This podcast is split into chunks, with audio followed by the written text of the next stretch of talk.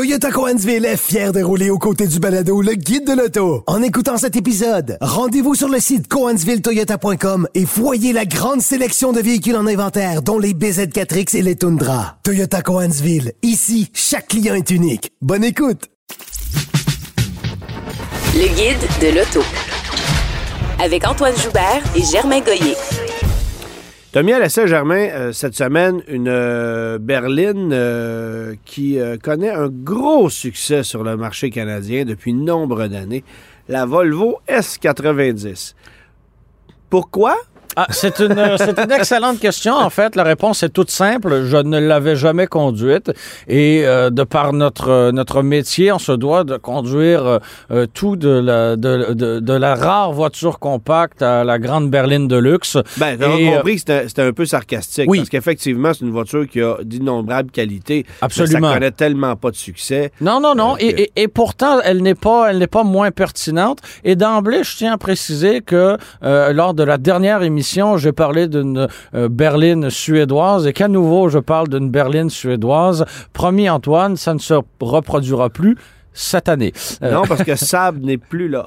non, c'est ça. Et l'année euh, tire à sa fin. C'est ça. Donc, euh, donc j'ai mis à l'essai la Volvo euh, S90 dans sa version Recharge. Euh, c'est une version à empattement allongé qui en fait une pratiquement une limousine. hein. On a on a énormément d'espace, surtout à la deuxième rangée.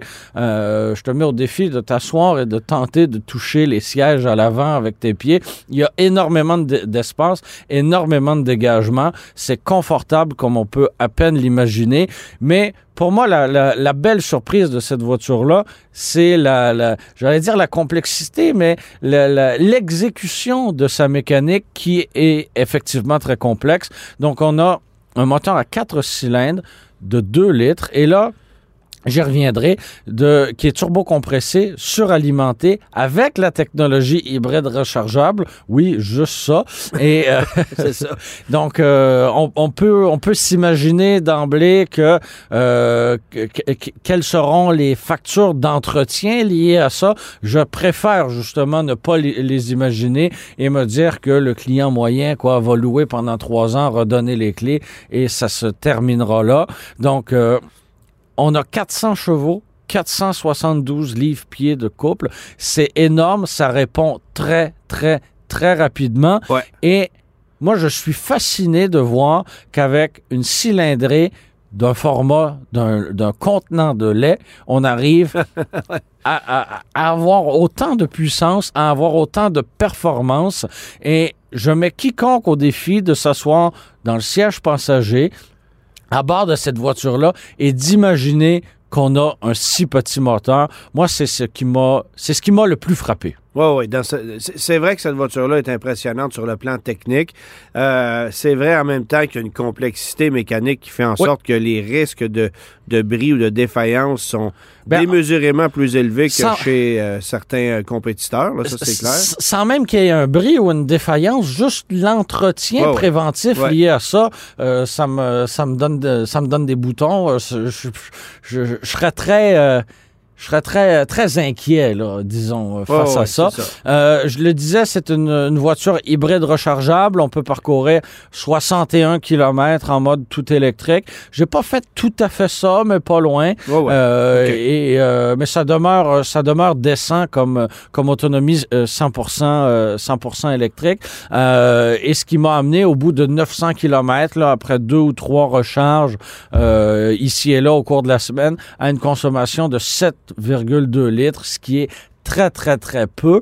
Et parlant de ce qui est très, très, très peu, c'est son prix. Parce que, et là, tu vas me dire, mais c'est une grosse berline de luxe, c'est cher, c'est dispendieux, c'est tout ce que tu veux. Oui, mais toute proportion gardée, c'est pas si déraisonnable que ça.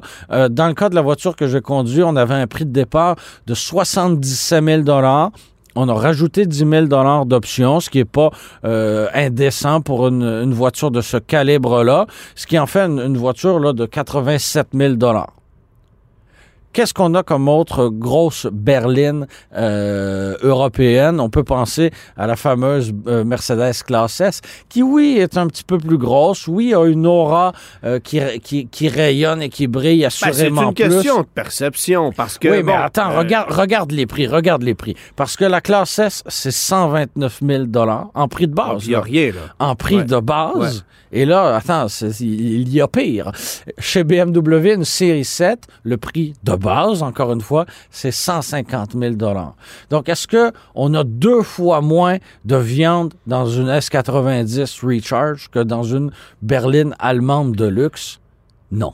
Mais en même temps, la S90, bien qu'on l'ait allongée, qu'on en ait fait une version limousine qui est d'abord destinée au marché chinois, il Ouais. faut le mentionner, euh, parce que initialement, il faut savoir que la S90, lorsqu'elle est arrivée sur le marché sous cette forme-là en 2016, moi, j'avais pu la conduire dans- avec un empattement régulier. J'avais nettement préféré, là, honnêtement, euh, plus maniable, plus intéressante, plus belle aussi, parce Ah, que là, tu- l'effet d'allongement me plaît plus ou moins. Et l'année d'après, on avait décidé de, de- de rapatrier la production de la voiture qui est destinée au marché nord-américain de la Suède à la Chine. Ce qui allait expliquer pourquoi, euh, à ce moment-là, on n'était plus en mesure de fournir le marché nord-américain avec une berline en empattement régulier. Et euh, Ben moi, vois-tu, la, version allongée, je la trouve très élégante. C'est une voiture qui a une certaine prestance.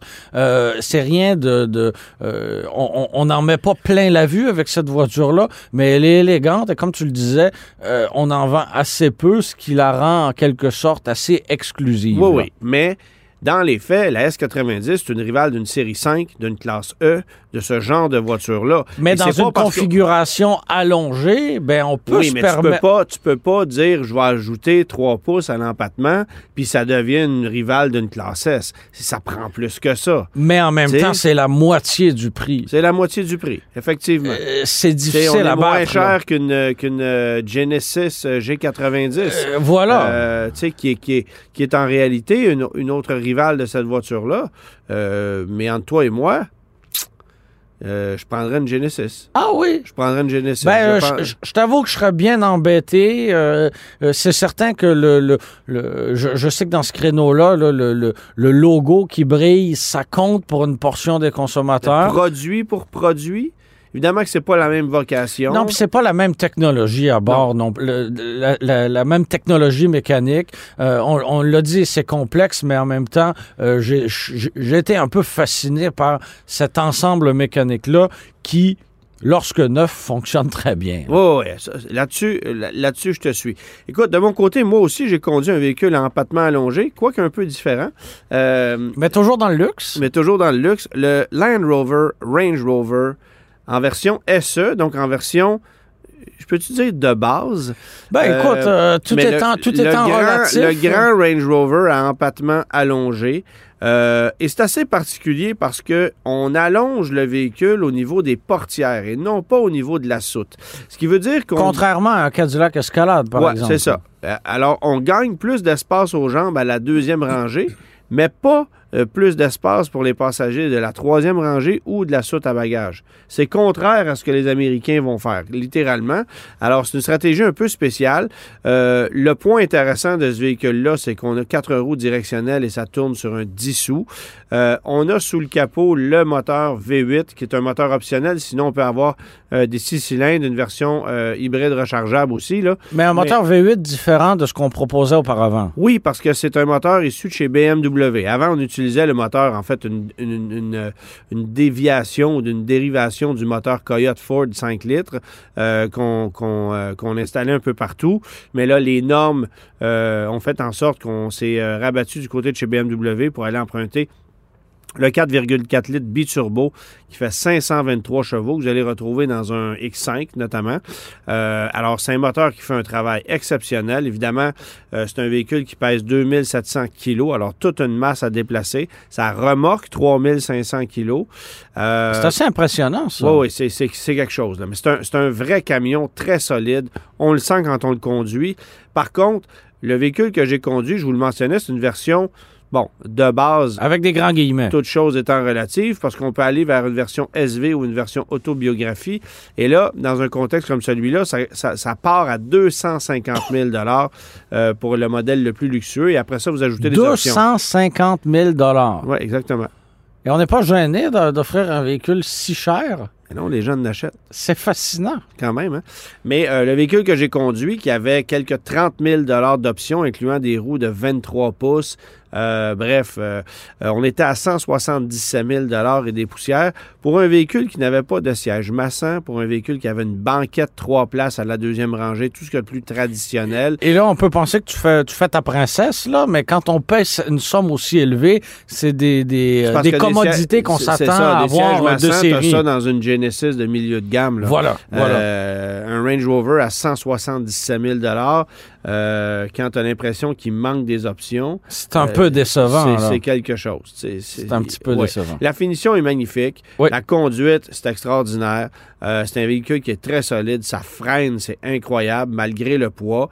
Euh, mais il y a des craquements, il y a des bruits de caisse. Et ça, je trouve ça un peu inacceptable. Ben, vois-tu, moi, j'avais con- j'ai conduit euh, plus tôt cette année le Defender dans sa version Ouais. euh, dans sa version 110 avec le moteur V8 et effectivement des craquements et des bruits de caisse, j'en avais entendu, j'en avais ressenti et ça m'avait un petit peu euh, un petit peu fatigué là. Mais je t'avoue que à la, à la conduite du Range Rover, euh, et je conduirai prochainement le Range Rover Sport aussi, euh, de nouvelle génération, euh, je suis plus un je suis plus un amateur des, des, des Land Rover que des Range Rover. Donc plus dans l'aventure et le tout terrain Oui. que euh, euh, d'avoir des véhicules euh, des, des vitrines de luxe. là. Ben, des vitrines de luxe puis des véhicules, je veux pas dire un peu plus motu vu, mais euh, Quand même un petit on, peu, on joue la carte de la bourgeoisie Ouais. davantage avec un Range Rover qu'avec un Defender.